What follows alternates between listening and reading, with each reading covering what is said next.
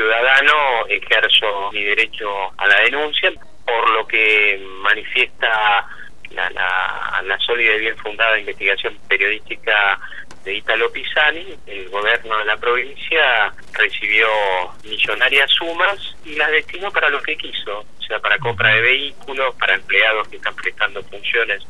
en otro lado, no hizo el relevo territorial, es un delito federal, algo muy grosero que en estos tiempos tan delicados, donde se juzga con irracionalidad y desde fundamentalmente desde Buenos Aires se nos ve de una manera muy distinta, somos dos provincias muy integradas con sus comunidades originarias y con sus etnias,